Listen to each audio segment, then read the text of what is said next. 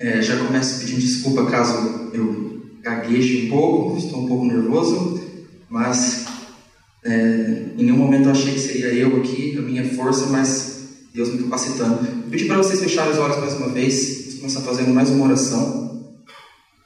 Pai, eu estar te agradecendo porque o Senhor nos deu mais uma oportunidade de estarmos aqui reunidos diante da Tua palavra para aprendermos mais a Ti e para juntos, como família, como comunidade, glorificarmos o Teu nome.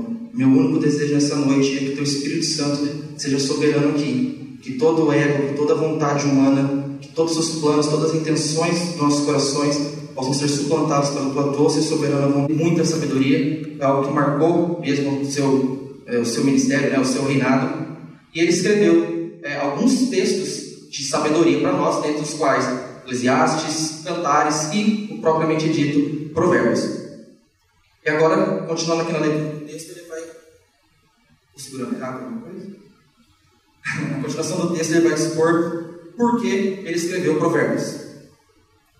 Provérbios 1, 2. Para se conhecer a sabedoria e a instrução, para se entenderem as palavras de prudência, para se receber a instrução do entendimento, a justiça, o juízo e a equidade, para dar prudência aos simples e aos jovens conhecimento e bom senso então Salomão começa expondo que a carta aos provérbios, a carta aos provérbios, não, o livro de provérbios, ele escreveu com a intenção de comunicar sabedoria. Ele foi um homem que recebeu sabedoria de Deus e a sua intenção primordial era passar essa sabedoria. Muito simples.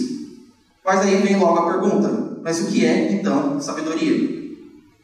Ah, na nossa geração, no nosso contexto moderno, a sabedoria ela é uma, uma posição intelectual, racional em que você é sábio na medida em que você tem conhecimentos abstratos da realidade, intelectuais, racionais, é você citar grandes filósofos, é você ter uma cognição avançada. Para as escrituras, no entanto, na verdade, para o mundo antigo, principalmente o contexto hebraico, em que a Bíblia do Antigo Testamento foi escrito, a sabedoria era um pouco mais.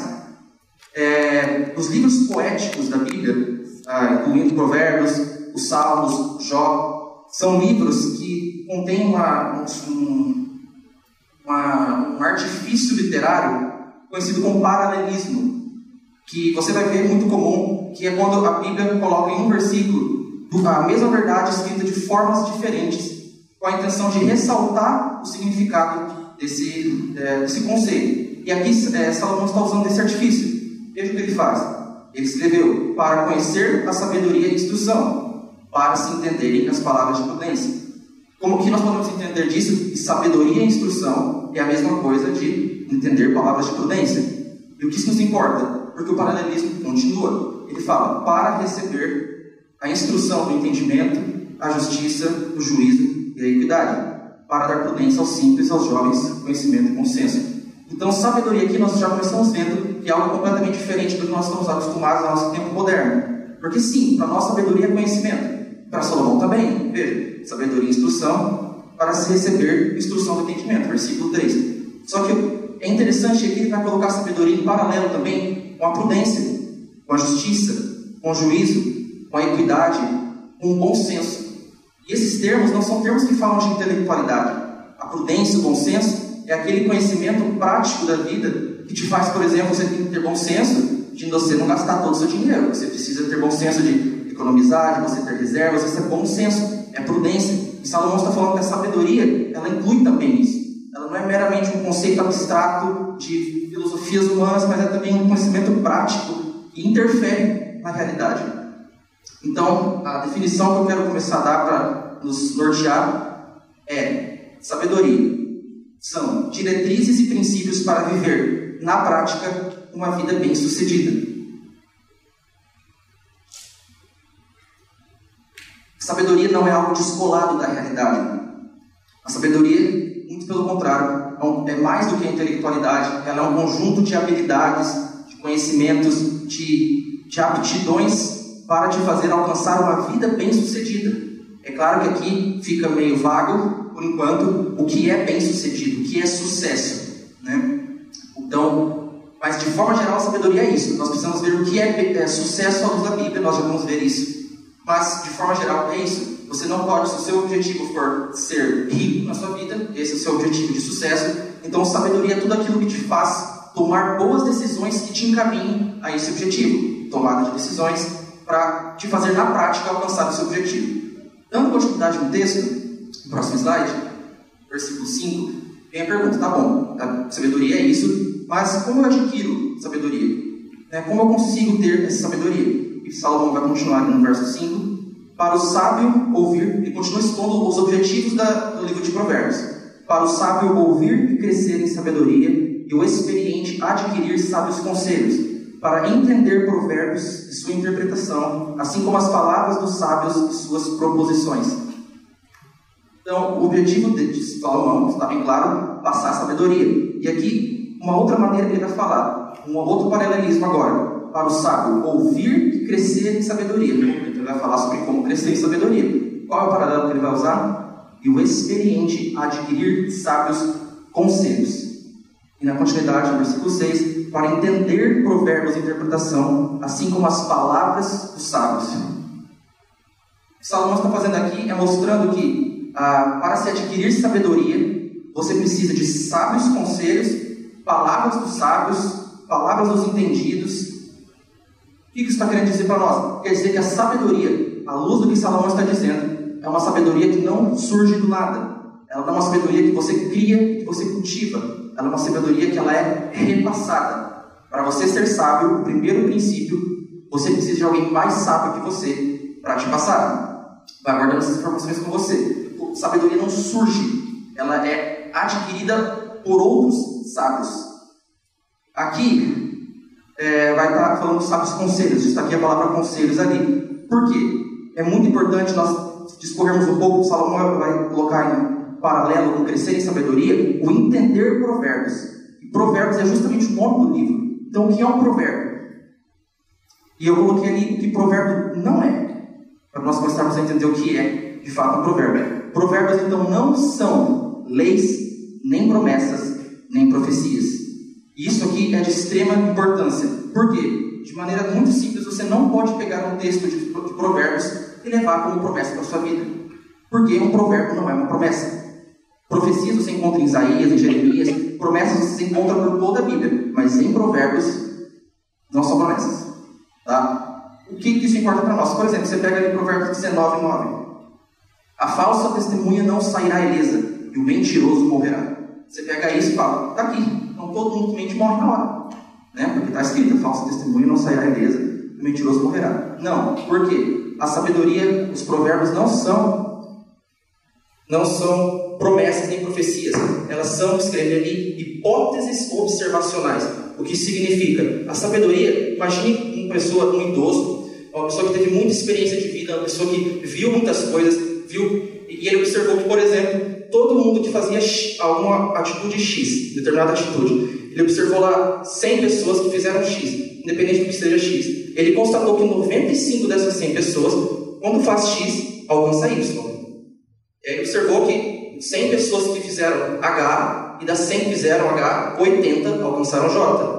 A sabedoria é, ele observa isso, e ele extrai sabedoria e diz: Olha, se você quer alcançar Y, o caminho mais sábio é você ir por X.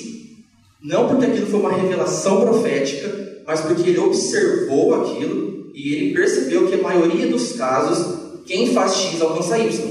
Então, obviamente, sábio é aquele que, querendo alcançar Y, faz X. Isso é sabedoria. É o que nós fazemos, por exemplo, inclusive, paralelo com o versículo Provérbios 19, 9, quando nós falamos a sabedoria tem perna curta. É um trecho simples, e é claro que o que está esse provérbio popular, ele está falando que a mentira facilmente é descoberta. Só que é óbvio que ninguém acredita que isso aqui é uma promessa. Ninguém, ninguém acredita de verdade que toda mentira é descoberta. Algumas mentiras nunca são descobertas. Só que, na maioria dos casos, as mentiras são descobertas em breve. Então é sábio você não mentir, porque a mentira tem perna curta. Isso é um provérbio, é um texto curto que é, compila uma, uma, uma sabedoria que parte da observação da realidade e não de uma revelação de Deus. Não estou falando aqui que Provérbios não é inspirado por Deus, ele é, só que Salomão não quis descrever regras absolutas sobre a vida. Ele quis colocar aqui hipóteses, caminhos de sabedoria. E o que significa? Salomão, ele está pressupondo que a vida humana é complexa, que nem sempre vai ser o caminho um caminho fácil. É necessário você saber caminhar em sabedoria. Nós vamos desenvolver isso aos poucos. Mas é, mantenha isso em mente. É, sabedoria é algo que são princípios que pautam as suas ações. A verdade é que muitas vezes, por exemplo, tem textos e provérbios que vão dizer que quem trabalha honestamente ajunta para si riquezas. Aí você pega esse texto e fala, beleza, então eu vou trabalhar honesto, com certeza vou ser rico. Não vai? Talvez, talvez sim, talvez não. A verdade é que não é uma promessa de Deus para a sua vida que você pega e fala, não, Deus, você prometeu. Não é. É um princípio de sabedoria. Nós temos que considerar que a maioria dos casos de quem trabalha honestamente consegue ter uma vida digna, uma vida próspera. Só que nós temos que levar em consideração crises econômicas, temos que levar em consideração discriminações, desigualdades, é, egoísmo, trapaças, roubos. Há muitos fatores que o mundo caído oferece contra ah, nossos planos. Então a sabedoria é algo que pauta nossas ações, mas que não necessariamente vai acontecer. Continuando ali, vem a pergunta então. Falei para você que sabedoria são princípios que pautam boas decisões para atingir uma vida bem-sucedida. Então, Gabriel, o que é ser bem-sucedido? E, se vocês prestarem atenção, eu li até o versículo 6 e eu pulei para o 8. Isso foi proposital, já nós vamos voltar para o versículo 7. E preste atenção nisso aqui. Versículo 8. Filho meu, ouve a instrução de teu pai e não deixes os ensinamentos de tua mãe. Isso aqui é ser bem sucedido. O que? Destaquei filho meu. Nós estamos no ministério de provérbios, então seria muito interessante que todos vocês pudessem, nos próximos dias, até o próximo próxima estação, ler provérbios, para estar com conhecimento do livro para a próxima pregação. E reparem, se vocês forem ler Provérbios, tentem contar, não sei, eu não fiz essa contagem, mas quantas vezes filho meu aparece em Provérbios? São muitas vezes. São muitas vezes. Sei lá, 50, 100 vezes em um livro com 30 capítulos. São muitas vezes. E por que isso importa para nós? Ah, não somente filho meu, mas a continuação do versículo também. O tempo todo Salomão fala: Filho meu, ouve a instrução do teu pai, Ouve o ensino da tua mãe. Ó, não se esqueça do que seus pais te ensinaram. Filho meu, guarda no coração o que sua mãe te falou. Filho meu, ó, atende os ensinamentos. O tempo todo, o tempo todo, o tempo todo. É o tempo todo. Salomão, na verdade, ele encarna um teatro em Provérbios, em que ele é um pai ensinando ao filho. Um pai ensinando ao filho. É, é, é o personagem que está encarnando aqui. E por que isso importa e como isso nos fala sobre ser bem sucedido? Essa estrutura, ela, não vou estar errado falar que ela lembra, ela explicitamente mostra o Shema. Você sabe o que é Shema? Nada, você pode passar o próximo, por favor? O que é Shema? Shema é uma palavra hebraica, tá? Que significa ouvir, mas ela sintetiza uma passagem das Escrituras que ficou muito famosa entre o povo judeu. Jesus cita essa passagem, outros autores neotestamentários citam essa passagem, que Deus basicamente ele para, ele fez toda a lei, revelou para o povo, e ele para e ele vai resumir a lei. Ele vai mostrar qual é o princípio mais importante da lei, aquilo que sumariza a ideia da lei, a revelação dele do Monte Sinai. E ele fala: Shema Israel, ouve, ó Israel, por isso que foi conhecido como Shema. Preste atenção a esse texto, Deuteronômio 6, 3 ao 9. Ouve, pois, ó Israel, e atenta em guardares aqui o que, o que vou te dizer, faltou complementar ali. Para que bem te suceda, para que você seja bem sucedido e muito te multipliques, como te disse o Senhor, Deus de teus pais, na terra que mana leite e mel, terra prometida. Ouve, ó Israel, o Senhor nosso Deus é o único Senhor. Amarás, pois, o Senhor teu Deus de todo o coração, alma, todas as forças. Lembram disso aqui? Jesus, no futuro, Vão perguntar, Jesus, qual é o principal mandamento? Ele vai falar Shema Israel. Amará o Senhor teu Deus de todo o coração, de toda a alma, de toda força, de todo entendimento. Jesus ele pega e da mesma forma que Deus fez no Sinai, iniciando uma nova aliança com o povo, Jesus, quando estava para iniciar uma nova aliança com o seu povo, ele fala Shema Israel. Amarás o Senhor. Ele repete isso aqui. Então isso aqui é de extrema importância. É, é o resumo da lei que nós, bem, nós, conhecemos bem. Amarás o Senhor teu Deus de todas as coisas. Só que continua o maior mandamento não é somente amar a Deus. tem algo a mais, porque continua: amarás, beleza? Versículo 6. E essas palavras que hoje te ordeno estarão no teu coração. E, continua, as ensinarás a teus filhos e delas falarás assentado em tua casa, e andando pelo caminho, e deitando-te, e levantando-te, atarás um sinal à tua mão, serão por placas entre os teus olhos, escreverás nos umbrais, nas portas. Esse é o Shema. A lei todo mundo conhece, amarás o Senhor teu Deus. Só que não para por aí. O povo de Israel recebeu, falou, pensou assim, gente, tem um mandamento importante para vocês, o mais importante. Me ame, acima de tudo, e ensine aos teus filhos. Quando? quando andares, quando levantares, quando sentares, quando estiver almoçando. Eu grifei ele andando pelo caminho. Ele está basicamente dizendo assim: você vai sair da tua casa vai para o mercado? No caminho, ensina. Você vai sair da sua casa vai para o trabalho? No caminho, ensina. Você vai sair para qualquer lugar? No caminho, ensina. O que isso quer dizer? O povo de Israel tinha a obrigação moral de ensinar a palavra de Deus aos filhos. Aqui, pais e filhos falam de sangue, só que não só de sangue. É, para o povo, no tempo antigo, pais e filhos ele representava gerações. Então não necessariamente somente sangue, pai de sangue, principalmente isso, mas fala também aqui sobre uma geração contar a outra geração. Contar o quê? Como eles, andando pelo caminho, aplicaram o amor a Deus. Pode voltar um slide? O povo de Israel precisava amar a Deus. Ponto. Só que daí vem a pergunta: como eu amo a Deus deitando ou levantando, ou sentando, ou andando pelo caminho. Isso era a responsabilidade dos pais, no caso, a geração mais velha, ensinar aos filhos. Quando Salomão está dizendo o tempo todo, filho meu, lembra, filho meu, ata na, na, na, parede do seu quarto, filho meu, coloca como placa que eu estou te dizendo. Salomão o tempo todo fala, filho meu, guarda no teu coração, filho meu, coloca como sinal na tua mão que eu estou te falando. Ele está explicitamente descrevendo o Shema. E o que ele está dizendo é que a sabedoria que ele está ensinando nada mais é do que o cumprimento do Shema. Nada mais é do que sabedoria, então, nada mais é que o amor a Deus acima de todas as coisas sendo aplicado, andando no caminho e passando como ensinamento de geração em geração.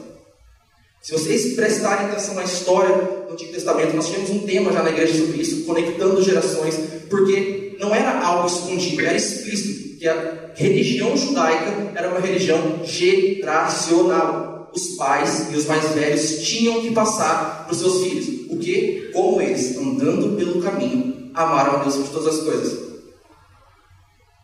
O que é sucesso?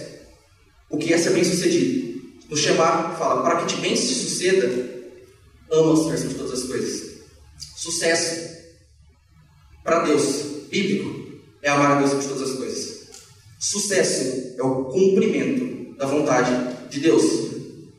E aqui nós podemos dar outra definição complementar para a sabedoria. Não meramente princípios que pautam a vida prática para atingir sucesso. Isso é abstrato, um descrente pode ter. Mas a sabedoria bíblica é diretrizes e princípios que pautam uma vida prática em amor a Deus. É a aplicação da vontade de Deus no dia a dia. Você pega o versículo de Coríntios e fala: quer comais, quer bebais, faças tudo para a glória de Deus. Você pergunta como eu glorifico a Deus bebendo, comendo. E eu digo: não sei. Por quê? A Bíblia não revela. Mas a Bíblia manda o quê? Sabedoria. Princípios que você aprende com a experiência. Nós já vamos voltar para isso aqui. Isso aqui é de extrema importância para a ideia que eu quero passar. Mas nós estamos no versículo 7 e eu quero voltar para ele. Por quê? A pergunta que talvez surja em alguns corações é: tá bom, Gabriel, eu sei o que é sabedoria, você está me falando como adquirir, mas por que eu quero sabedoria? Se sabedoria é sobre aplicar a vontade de outro na minha vida, não deveria eu me preocupar com minha vontade? Não deveria sabedoria ser algo que me ajuda a conseguir os meus objetivos? Não. Pode pular dois slides, por favor.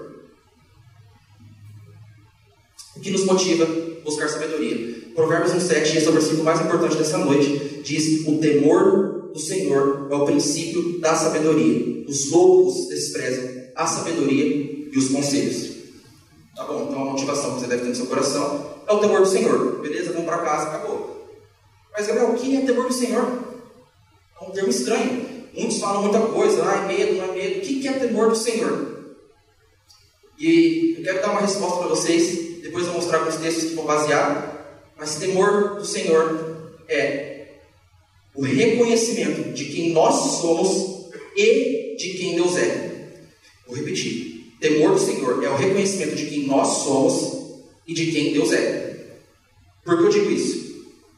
Nós falamos que, nós estamos assistindo a conclusão então, que sabedoria é cumprimento da vontade de Deus. Certo? E que temor é o princípio da sabedoria. Ou seja, o temor do Senhor é o que nos motiva a cumprir a vontade de Deus. Então, se eu encontrar algo na Bíblia que mostra explicitamente que uma outra motivação para cumprir os mandamentos de Deus, talvez essa outra coisa seja exatamente o temor.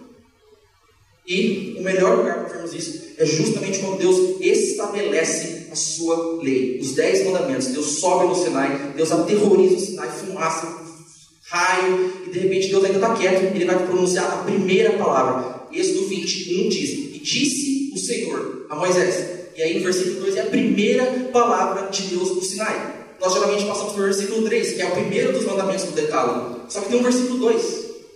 Primeira palavra de Moisés, depois do seu show pirotécnico de raio, tal, tremendo montanha do Sinai, Jesus e Deus fala: Eu sou o Senhor, Yahvé, teu Deus, que te tirou do Egito e te livrou da escravidão. Versículo 3: Portanto, não fará continuar a escritura, não o nome de Deus em vão, por um sábado, honrar pai e mãe. E aí vai os dez mandamentos. Só que antes dele falar por que você deve obedecer os dez mandamentos, ele fala: Eu sou o Senhor, teu Deus, que te tirou do Egito e te livrou da escravidão. O que Deus começa a estabelecer antes de dar os dez mandamentos? Temor do Senhor. Ele fala: Eu sou quem te livrou. Eu sou Yahvé, eu sou quem falou com Abraão, com Isaac e Jacó, eu sou quem falou com Moisés, eu sou quem conduziu vocês pelo, pelo Egito. Eu sou esse Deus. E vocês sabem quem vocês eram? Escravos no Egito. E eu libertei vocês. Então, por isso, dez mandamentos. Lei do Senhor. A, motivação que Deus dá. Deus não pede obediência cega. Obediência, ah, obedece porque eu sou bom, acabou. Não. Ele fala, eu sou esse, vocês são esses. Vocês serão escravos, pecadores, e eu, Senhor, por livre e espontânea vontade, libertei vocês do Egito. Por isso, não terão outros deuses além de mim. E a lei. Sabedoria flui do temor do Senhor. Sabedoria é a resposta adequada ao reconhecimento de quem somos em relação a quem Deus é. Sabedoria só flui do temor do Senhor. É só quando nós conhecemos quem Deus é e quem nós somos que nós podemos ser sábios. Qual é a resposta adequada de um Deus santo, justo, poderoso, amoroso, gracioso, misericordioso que libertou sem nenhum motivo a não ser a sua própria vontade, um povo tolo, murmurador, pecador, pó. Qual é a resposta do pó quando ele descobre que o Senhor soberano do universo o amou? Só uma resposta adequada. Duas respostas, uma adequada.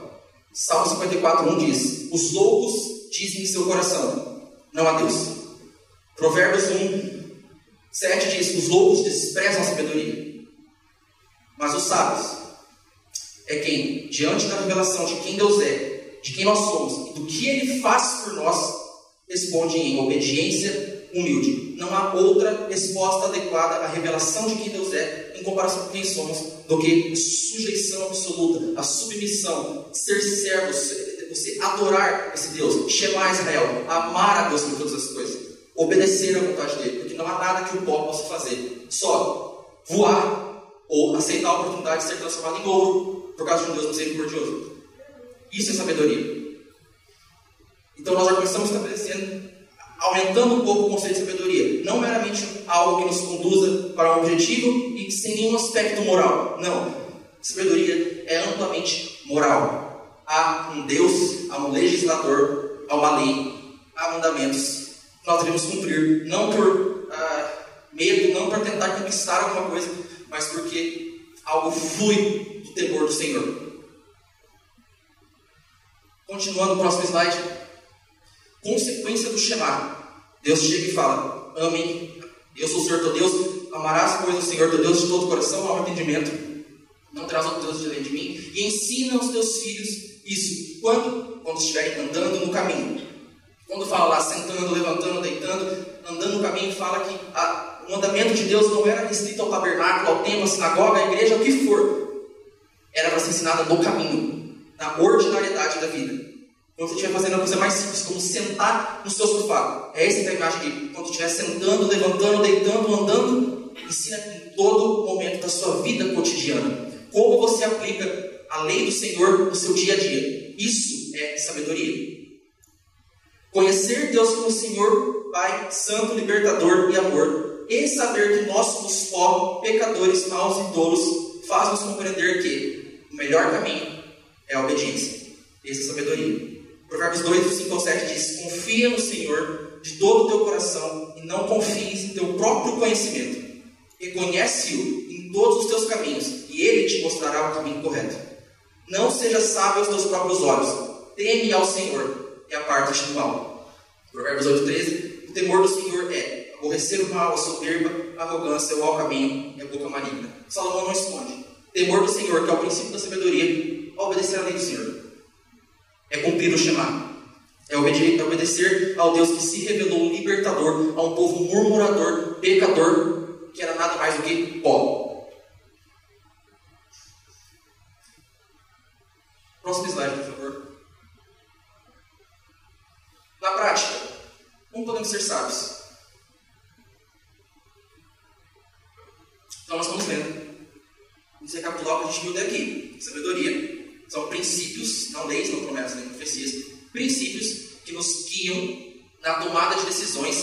Visando, na prática, atingir uma vida bem-sucedida. Biblicamente, o que é ser bem-sucedido? Amar o Senhor acima de todas as coisas. É cumprir a vontade dEle. Nada mais. Na prática, então, se, se o temor do Senhor é o princípio da sabedoria, como nós cultivamos sabedoria? Cultivando o temor do Senhor. Sabedoria não é algo que se cultiva, como você falando, é algo que se adquire. Mas o temor do Senhor é algo que se cultiva. Como? Vou trazer dois princípios. Peço sua atenção, porque para nossos ouvintes modernos isso pode soar um pouco não só estranho como errado. Dois pressupostos. Se, primeiro, nós somos pó, limitados, todos e pecadores. Se você não aceita o primeiro ponto, não tem como você atingir sabedoria. Se você acha que você tem algo em si que é mais do que mero pó, se você tem algo em si que pode te fazer alcançar um pouquinho mais a escala de, de, de proximidade com Deus, você não tem como atingir sabedoria. Princípio básico. Mas tem um segundo, não basta você falar sou pó, sou miserável. Há muitas filosofias mudantes que falam sou miserável, sou pó, e aí abraçam sabedorias nihilistas, sabedorias existenciais, desespero, blá blá blá, bobagem. Tem um segundo elemento do temor do Senhor não somente somos pobres, não é a verdade absoluta.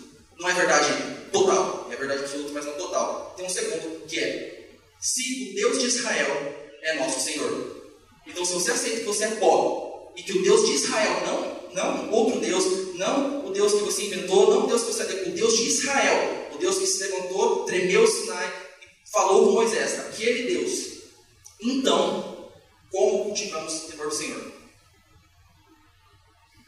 Em primeiro lugar, guarde os mandamentos. Tá? Talvez esse seja um pouco mais fácil de nós entendermos. Né? Se tememos o Senhor, devemos obedecê-lo. Simples assim. O livro de Provérbios ele aplica o chamado. Ele é obediência à vontade de Deus andando no caminho, no dia a dia, nas práticas mais corriqueiras, mais rotineiras. Nós amamos o Senhor. É a aplicação na vida da, do mandamento geral de amar o Senhor acima de todas as coisas. Não temos como cultivar temor.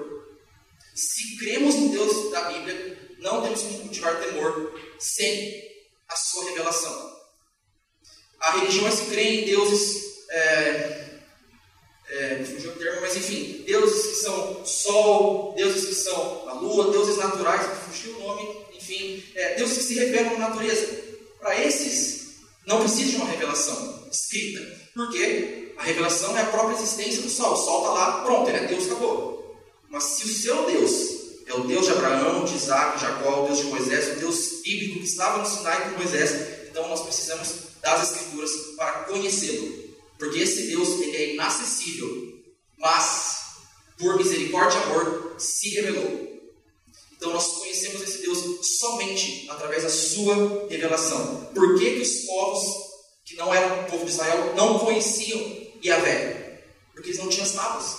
Eles não tinham a revelação, o documento que comprovava. O que era a arca da aliança, além de uma prova da, da, revelação de Deus. Tinha lá o maná, tinha lá as tábuas, tinha a revelação de Deus, a revelação particular de Deus ao povo. E é através dessa, dessa lei, que é regada de mandamentos, que nós conhecemos Deus. Provérbios 2, versículo 1, 2 e 5, fiz uma de, de alguns versículos. Filho meu, de novo, filho meu, se, se aceitares minhas palavras e guardares meus ensinamentos, de novo, chamado foi, é ruim, olha para trás, você olha para frente. Sabe no passado não, é, é, tem uma série de, de, culturas aqui que não serve, cultura, sociedade, política, tudo errado, olha para frente. Inovação, inovação, progresso, progresso, para frente, ponto para frente, olha para frente, progresso, progresso, progresso, progresso.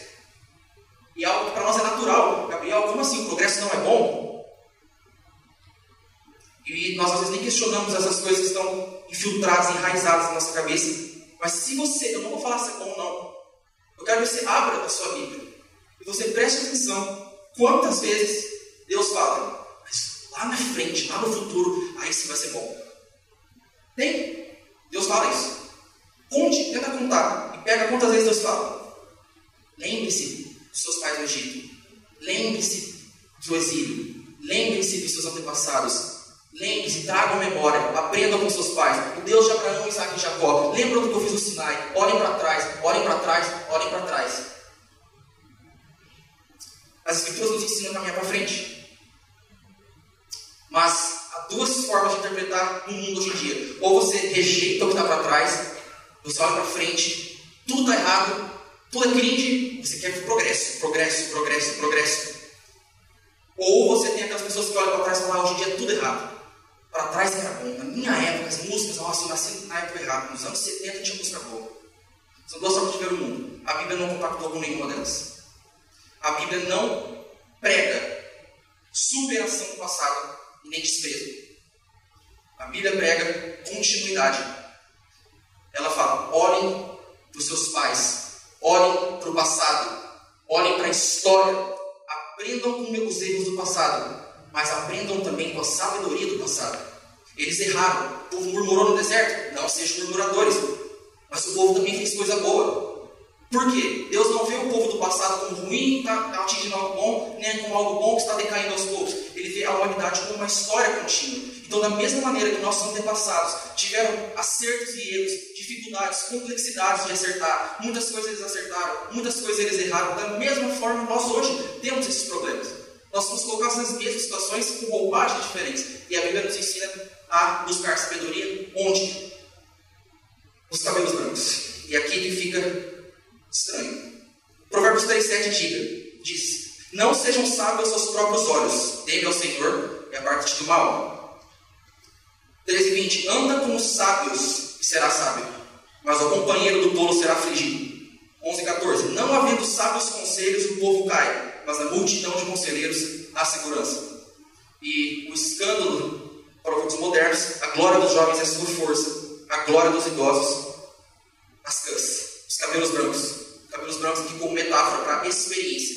Jovens escolhidos por suas fortes, tem ímpeto, tem força de vontade, tem poder os jovens. Mas tem algo que jovens não têm: cabelos brancos. Não importa quanto a gente esperneia, nós não somos sábios. Jovens, falo agora para jovens de idade, nós não somos sábios. Não há sabedoria em nós. E se não concorda, é Deus falando, não há. Nosso Deus, o Deus desse mundo é o progresso.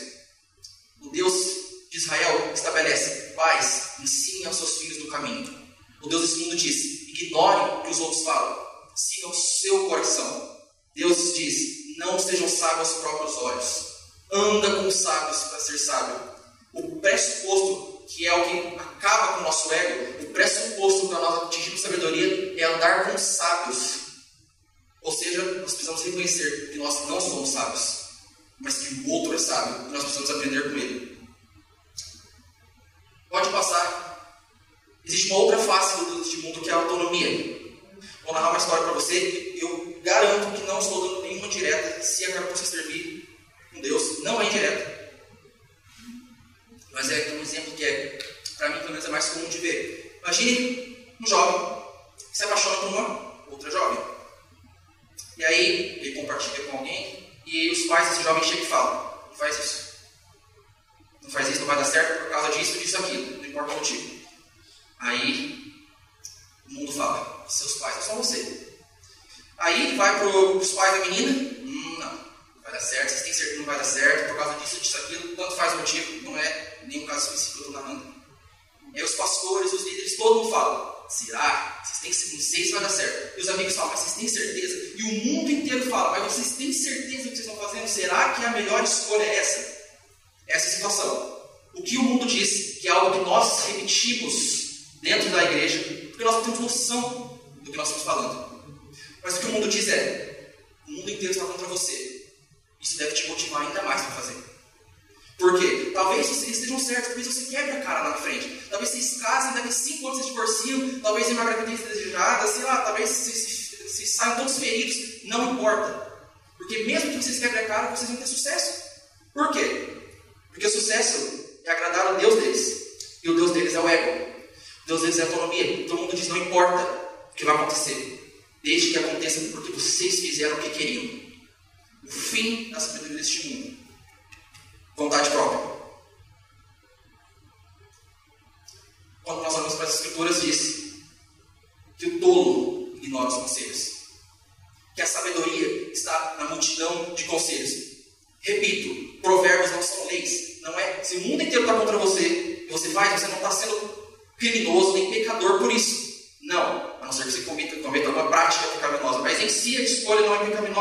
Porque provérbios não são leis.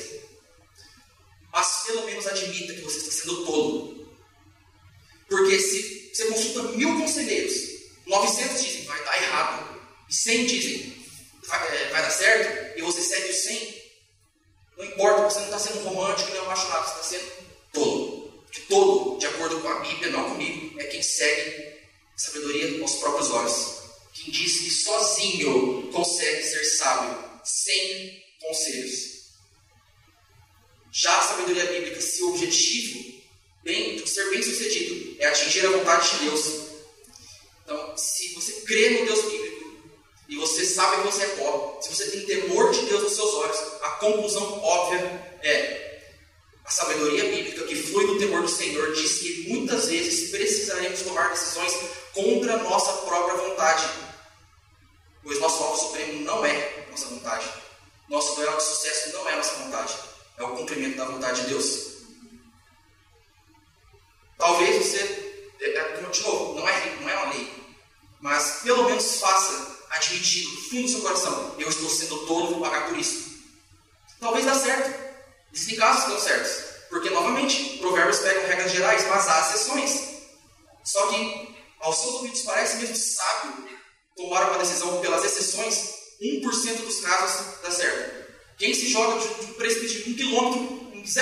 0,03% dos casos sobrevive. Opa, tem, tem probabilidade que eu vou.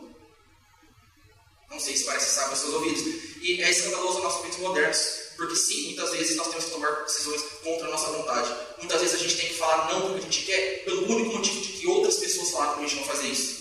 Não porque eles são tirânicos, não porque a gente prega que não, não porque a Bíblia prega que não há vontade no homem. Há sim, só que a nossa vontade é uma vontade crucificada, uma vontade colocada sobre o altar, com o único objetivo de que outra vontade seja feita. Chamar. Próximo slide. Sabedoria bíblica é uma sabedoria comunitária. Sabedoria, não adianta tentarmos fugir. Sabedoria é experiência. Significa que sim, seus pais sabem mais que você. Sim, os pastores, as pessoas com cabelos brancos sabem mais que você. Ah, mas é tudo cringe. É tudo retórico, não entende, não sabe nem mexer no Facebook. Eles sabem mais que você. Não adianta a gente tentar espernear, porque ou você assume isso ou você questiona Deus. Sabedoria é experiência. A glória dos jovens é a força, mas a glória dos idosos é a sabedoria. São os cabelos brancos. E eu destaquei aqui, e é até, não é cansativo, mas é repetitivo. Se você ler Provérbios, tanto que fala de conselhos. É um livro de um tema só. Você quer sabedoria? Não tem outro lugar. Você só aprende sabedoria de outro mais sábio, através de conselhos. Pode ler todos os versículos que eu coloquei aí. Tem outros, muitos outros que tempo todo fala: a sabedoria está nos conselhos, a sabedoria está nos conselhos, a sabedoria está nos conselhos. Temor do Senhor. Qual Deus tememos? Se nosso temor é para o Deus correto, Deus bíblico, então nós precisamos entender que Ele não escolheu um povo, não escolheu uma pessoa. Ele levantou Adão e a primeira coisa que ele fala, a primeira palavra que ele profere sobre a humanidade é: Não é bom que o homem esteja só. É a primeira, é, é, é básico, está na essência da humanidade. Não é bom que o homem esteja só. Deus não quer pessoas, ele quer povo. Ele não quer indivíduos. Ele quer igreja, família, comunidade. Deus não salva pessoas sozinhas. Ele salva um povo, uma família para si. A igreja é a noiva do Cordeiro. Juntos. Então, se nós somos pó, limitados, a gente precisa ser humilde. Pó não conhece Deus. Mas o temor não é somente quem somos, é também quem Deus é. Quem Deus é? Misericordioso, santo, amoroso, que decidiu se revelar. Então, se eu tenho um problema que é, sou pó, o que eu faço? E você ouve dizer de um Deus que se revelou. E esse Deus fala: Eu tenho a solução dos seus problemas. Então, sabedoria é você buscar a solução que esse Deus dá. Porque eu, como não consigo tomar outra solução. E qual é a solução que esse Deus dá? Ele escolhe o povo. Ele faz uma aliança com o povo. Você quer ser sábio? Você tem que estar no povo de Deus. A sabedoria bíblica é comunitária. É regada por conselhos. Conselhos, conselhos, mais conselhos. Porque a nossa vontade não é nosso ideal, mas sim a vontade de Deus se entendemos o Deus correto. Quero citar Spurgeon, príncipe dos pregadores, pregadores, maior dos pregadores que já pisou na terra, disse: Parece estranho que certos homens que falam tanto do que o Espírito Santo revelou a eles, pensem tão pouco no que o Espírito revelou aos outros. O mundo inteiro está contra você, mas eu tenho a palavra de Deus comigo. Deus me revelou que eu estou certo. Ou seja, o Deus de Abraão, de Isaac e Jacó revelou para você. E para todos os crentes, ele está se escondendo, que você é o filho queridinho de Deus. Parece estranho? Parece muito estranho. Sabedoria está na multidão de conselhos. A Bíblia diz. Próximo slide. Quero ensinar uma palavra para vocês. A diáfora. Deixa eu colocar uma solução. Falei dos, dos namorados. Deixa eu colocar para você. Uma escolha. Você tem que escolher hoje. É, você deve ou não deve me matar hoje? Eis a questão. Não há sabedoria para essa pergunta. Por quê? Porque a Bíblia explicitamente fala: não matarás. Não há sabedoria para ser aplicada. Você comete aquilo, você é imediatamente culpado daquele crime, daquele pecado. Não há sabedoria. Porém, há diáfora. Você deve fazer faculdade de Direito ou de Medicina? Primeiro, Êxodo 24. Não façam medicina. Não tem. Não há lei. É a diáfora. É um, é um, é um elemento moralmente neutro. Não há um que é por si errado e outro não. E isso está pressuposto por todo o livro de Provérbios. Provérbios não está interessado em falar se deve ou não deve matar, deve ou não deve cobiçar, deve ou não deve adulterar. Isso não está em Provérbios. Então, Provérbios não discute lá se você deve ou não deve adulterar. Mas Provérbios vai dizer lá o que você deve fazer se tem uma pessoa te cortejando e você é casado. Não vai falar lá que você não pode roubar, mas vai falar lá você tomar cuidado com os esquemas que está entrando. Porque a vida é complexa. Nem tudo é preto no branco, nem tudo é isso é certo, isso é errado. Há zonas cinzas. Então, direito e medicina não tem algo errado por si só. Mas aí não, não, não é o seu, nesses casos, então minha vontade que prevalece, não importa. Não, é aqui, é justamente a diáfora, é justamente aqui que a sabedoria entra. Não é simplesmente segue o que você quiser. A experiência, quando a Bíblia se cala, a experiência prevalece. Bom, não é errado fazer direito. Mas aí seus pais chegam e falam, filho, mas ó, medicina é, é paga, direito não é. A gente não tem condições de bancar a faculdade. Como você vai fazer? Você fala, não, é integral lá, mas eu trabalho à noite, em período eu vou sustentar. E seus pais começam a falar, mas isso, isso, começa a expor um monte de detalhes para você. Aí você sai reclamando, meus pais não sabem de nada, meus pais são retrógrados, meus pais são tudo cringe, meus pais não sabem. A Bíblia chama você de todo. Não é pecador, não é por si só maligno, vai para o inferno porque você fez direito mas a desobediência sim. Tolice é. E você não seguir os conselhos da experiência é. Não é bom como esteja só. Eu. É, livro de Provérbios para mim é muito importante porque é, eu fazia uma faculdade, eu decidi sair. Só que não foi bem assim. Eu não decidi sair. Surgiu no meu coração a ideia, eu quero sair. Meu coração falava isso. E eu compartilhei com alguns amigos da faculdade mas a satisfação e os conselhos que eu ouvi foram: segue o coração. Parece sábio, afinal, é uma faculdade, não é algo que é pecado, é uma coisa que né, eu posso fazer o que eu quiser.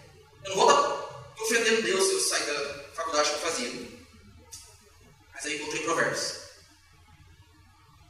Me mostrou que nem tudo pode ser feito só porque há diáforo. Se eu ignorar a sabedoria dos experientes, eu estaria sendo tolo logo pecando. E por isso que foi um livro que mudou a minha vida, porque eu, eu aprendi com isso a importância dos conselhos. Eu passei por provérbios todo e eu via quantidade infinita de falando conselhos, conselhos, conselhos. Eu ficava relutando, Deus, mas eu quero, mas eu quero, mas eu quero. Deus ficava jogando na minha cara. Mas a sabedoria está nos conselhos, não na sua vontade. Por quê? A sabedoria, o fim da, da sua vida não é fazer a tua vontade, mas a minha. Você precisa assumir que você é todo, você não tem experiência suficiente para observar todas as as nuances dessa decisão. Tive que aceitar. Ou era eu, ou era Deus. E foi o que eu fiz. Conversei, falei com amigos, veio com a pessoa, que mulher que hoje é minha esposa. Falei, antes de falar com meus pais, falei com o querido, amado, finado pastor Valdir, cabelos brancos. Eu precisava de cabelos brancos. O que o pastor Valdir ia saber falar de faculdade, entendeu? Uma coisa que é algo moderno. Só que a Bíblia não fala, fale com pessoas que têm conhecimento tecnológico. Não, ele fala, fale com os cabelos brancos. Porque a sabedoria está muito além do que eu, jovem, posso ter. Tive que falar com o pastor. Falei duas vezes com o pastor. Fui, falei com meus pais. Sei lá quantas vezes conversei com meus pais. Meus pais, em nenhum momento, eles colocaram e falaram: Ó, você vai estar em pecado se você sair. Uma coisa assim. Não.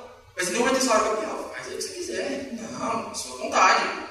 Não, pastor, Valdir, meus pais e as outras pessoas que me aconselharam, pessoas de cabelos brancos, meus amigos, a maioria, vão sair mesmo, acabou. Mostraram pontos positivos, pontos negativos. E eu e deixaram aberto minha decisão. Eu tenho uma vontade própria, eu tenho que tomar essa decisão. Só que eu tomei uma decisão baseada na minha sabedoria, mas pautado na sabedoria dos outros. Pode ser que todos eles falem, Gabriel, sai mesmo, e eu saí, e mesmo assim eu quero pecar. Porque sabedoria não é lei, não é promessa. Só que pelo menos eu vou poder bater no peito na frente e falar: eu errei, eu, eu quebrei a minha cara fazendo a vontade de Deus. Porque às vezes a gente quebra a cara fazendo a vontade de Deus. Você acha que todo mundo adora ser tacado vivo no fogo por amor a Deus. Não é bem simples assim. Nós precisamos de sabedoria. Sozinhos. Falei que o primeiro princípio são as escrituras. Eu estou quase caminhando para o final. Falei que o primeiro princípio é a revelação de Deus, mas sozinhos, nem mesmo as escrituras nós sabemos interpretar. Você não vai ser sábio se você se trancar no seu quarto e for ler a Bíblia. Ah, mas é a palavra de Deus, Gabriel. Mas Deus não revelou para você. Sabe por quê? Se Deus tivesse revelado para você, para uma pessoa, você não estaria lendo a Bíblia. Porque só uma pessoa ouviu o Sinai. Moisés. Só que a ordem explícita de Deus foi: escreve em tábuas de pedra, ensina ao povo, e os pais ensinam aos outros, aos outros, aos outros. A revelação de Deus é comunitária, é para um povo. Você não consegue interpretar nem mesmo a Bíblia sozinho. Porque algumas coisas são simples: não matarás, acabou, não pode matar. Mas existem leis de Deus que nós precisamos aprender a executar andando no caminho. é a única maneira de fazer isso é quebrando a cara e aprendendo com experiência. Quem tem experiência seu parceiro de cabelo branco, seus pais, seus líderes, o que a Bíblia chama de os anciãos. Tanto a interpretação quanto a aplicação das Escrituras são desenvolvidas em comunidade e passadas de geração em geração. Provérbios 13 e 20. Anda com sábios e será sábio. Será sábio. Próximo slide. Sabedoria é isso, conclusão, já vou concluir. Isso é sabedoria. Você quer ser sábio? Você quer você precisa temer a um Deus. Qual Deus você vai temer? Primeira coisa que você decidir. Você quer temer ao Senhor que se revelou a nós, que nos amou? Ou você quer servir um sol que não fala? Escolhe o seu Deus. Você quer servir um Deus de, feito de madeira? Beleza, fica à vontade. Escolha que Deus você quer servir. É o Deus da Bíblia? Então, temor do Senhor é o princípio da sabedoria. Sabedoria é moral. Você precisa, você quer ser bem sucedido? Ame ao Senhor, teu Deus. Sacrifica a sua própria vontade Porque a sua vontade não é seu ideal, é a vontade de Deus. Shema Israel, ame ao Senhor teu Deus. E geração em geração passe os conhecimentos. Ame ao Senhor teu Deus. Sabedoria, princípios que regulam tomada de boas decisões, visando ao atingir uma vida bem-sucedida. Vida bem-sucedida, amar a Deus por todas as coisas. Como nós adquirimos sabedoria? Cultivando o temor do Senhor. Como? Através da revelação de quem Deus é, de quem nós somos. Nas Escrituras, é através de vida humilde em comunidade. Reconhecendo que você precisa do outro e de Deus, até mesmo para saber o que você quer, porque o seu coração é enganoso. Não sejam sábios aos próprios olhos. Há sabedoria na multidão de conselhos. Teme ao Senhor e aparte do mal. Isso é repetido várias e várias vezes em Provérbios. E agora, como nós aplicamos isso nos dias de hoje? Chegou Jesus, Novo Testamento, acabou, não tem mais sabedoria. Não. Rapidamente, próximo slide.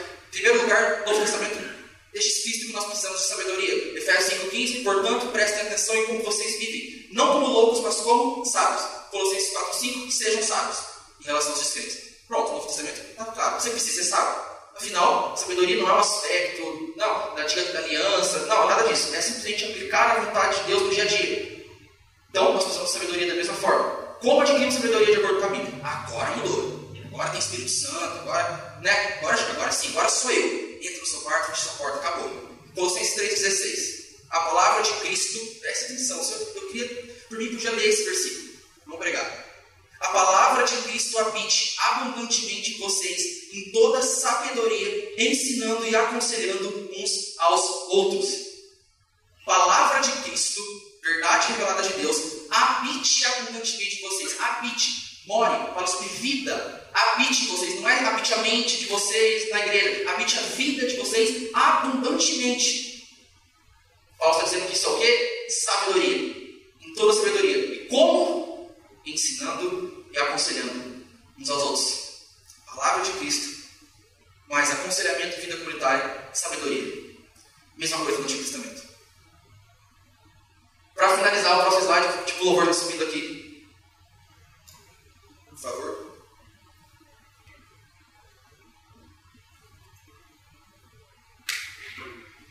Escolha o seu Deus. Você quer servir o Deus bíblico? Então, o temor do Senhor é o princípio da sabedoria. Não tem como fugir disso. O temor do Senhor implica que você é pobre, que nós somos pobres, miseráveis, tolos, não conseguimos nada por conta própria. Mas Deus é santo, sábio e misericordia, misericordia, misericordiosamente se revelou a nós. Saber disso é o temor do Senhor. Os loucos desprezam, os sábios vivem respondendo adequadamente à revelação de que nós somos fortes, Deus é santo. E qual é a resposta adequada? O que é sabedoria? Obediência, humilde, vida em comunidade. Sabedoria. Para finalizar, a cruz de Cristo, o ápice de toda sabedoria. Temor do Senhor e a cruz de Cristo. Você quer cultivar o temor do Senhor? Olhe para a cruz princípio da vida correta, o princípio que rege a, prática de ser bem-sucedido. Quando falo de bem-sucedido, não se engane, é ser feliz. Tá? Não, não, não aceite quem fala que o cristianismo é religião de infelicidade, porque tem que martirizar, tem que sofrer, tem que chorar. Não, a religião cristã é uma religião que chora, mas a Bíblia fala: felizes são os que choram. Bem-sucedido fala de ser feliz.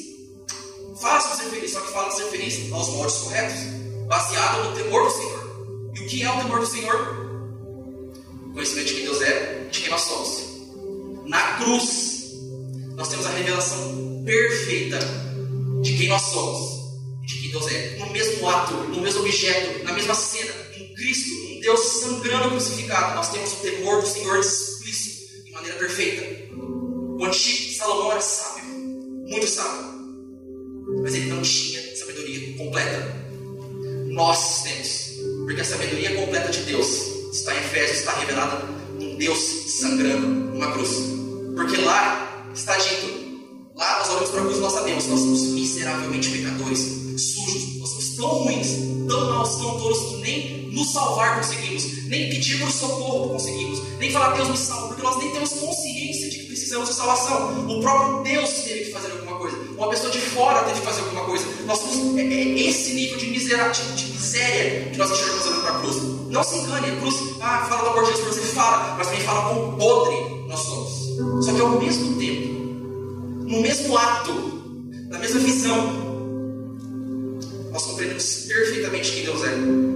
Não somente amor, e nem somente justiça, não somente santidade, não somente misericórdia, mas tudo completo. Na cruz de Cristo nós vemos santidade, justiça, amor, misericórdia, graça, poder de Deus. Em um só ato, ao mesmo tempo, vemos quão podres somos e quão majestoso Deus é. Você quer ser sábio? Você precisa de temor do Senhor. Onde você olha para ter temor, temor do Senhor? Sigamos a jornada essa proposta olhando para o autor e consumador da nossa fé, Cristo crucificado. Sabedoria é viver em resposta à revelação da cruz de Cristo. É viver em conformidade com o Evangelho é tomar nossa própria cruz, negando a nós mesmos. Não sejam sábios aos próprios olhos, neguem a si mesmos seguindo Jesus. Não seguindo nossa vontade, seguindo a de Jesus. A cruz, ser sábio, fala de viver em comunidade, fala de se humilhar. O que te faz mais humilde do que olhar para um Deus que teve que sangrar para te livrar da sua tolice? A cruz nos ensina a amar o próximo. Ame como Deus te amou. A cruz nos dá uma nova definição de sucesso.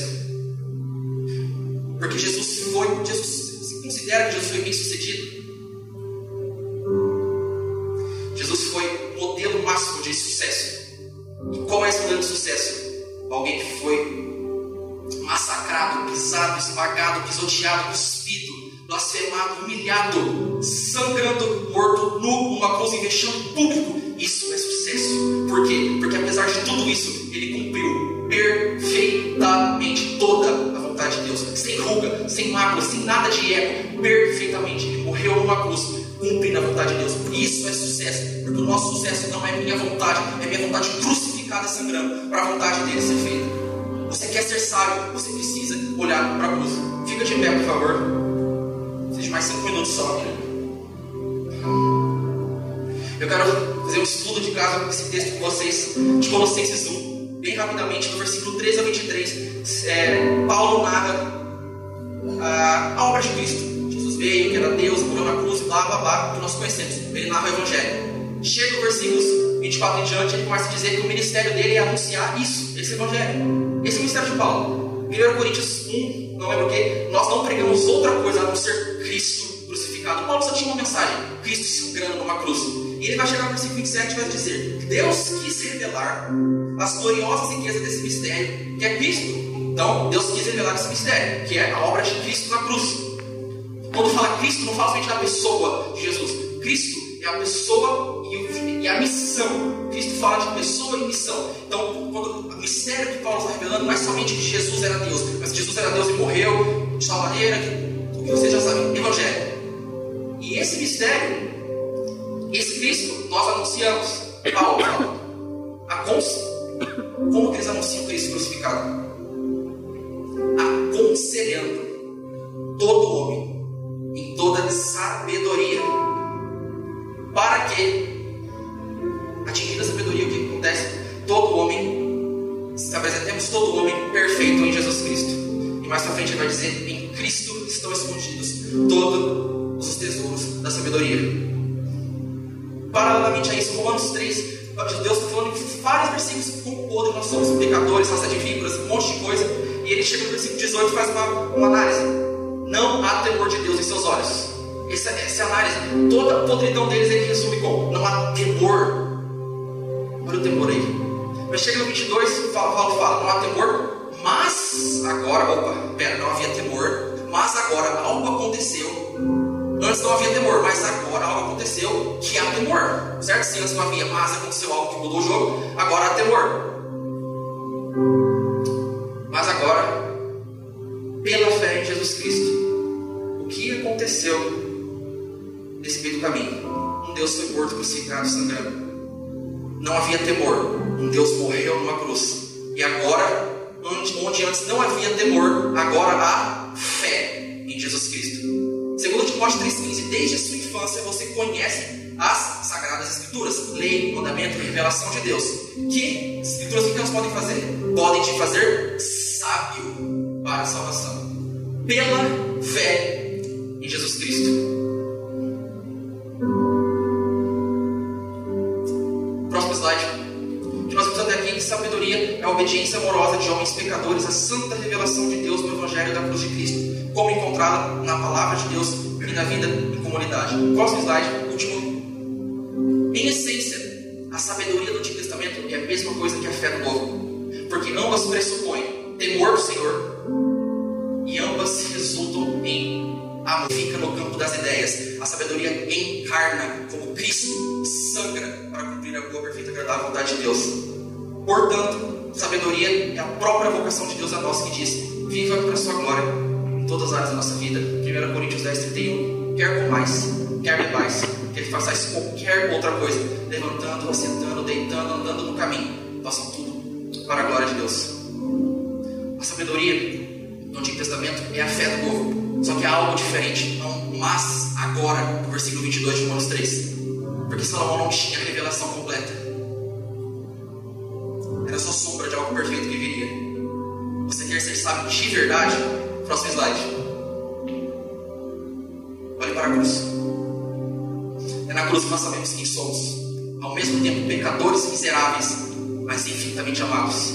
Na cruz sabemos que Deus verdadeiramente é santo, justo, que pune pecados, mas ao mesmo tempo amoroso, misericordioso, disposto a sangrar para perdoar.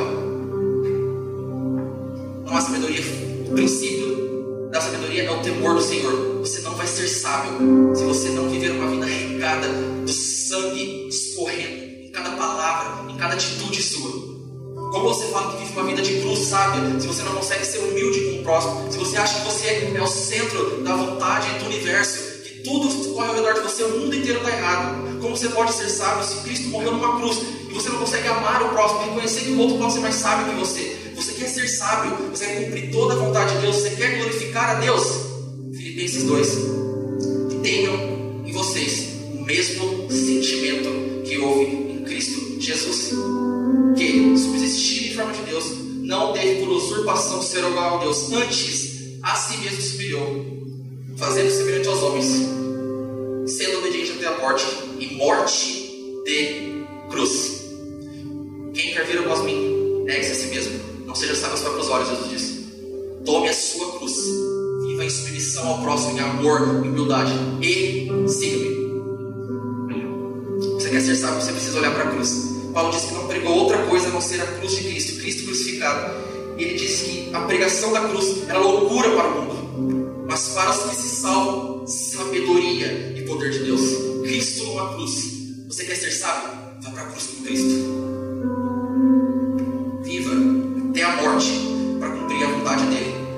Senhor todas, todas as, com todas as forças de entendimento alvo. Por quê? Porque nós éramos escravos, mas ele veio numa cruz e nos libertou. Pai, eu te agradecendo por essa oportunidade de estarmos reunidos aqui falando a tua palavra. E ainda que cada palavra minha se disperse ao vento, que o Senhor encrave, cruste a nossa imaginação, a nossa consciência, o nosso coração, como disse Shema, que seja colocado entre os nossos olhos, na palma das nossas mãos, encravado no nosso coração. Cristo crucificado, a tua perfeita sabedoria revelada. Que não vivamos uma vida por nossos próprios interesses, que não vivamos uma vida de soberba, de arrogância, de egoísmo, de inveja, mas saibamos buscar na tua palavra e no teu povo a sabedoria para conduzir a nossa vida, visando ser bem sucedido.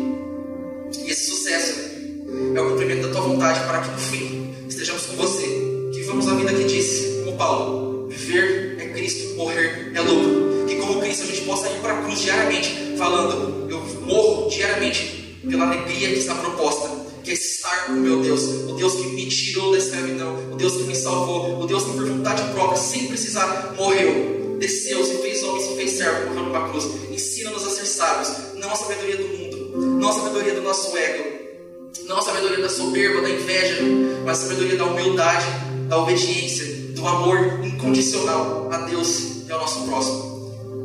Eu te peço em nome de Jesus.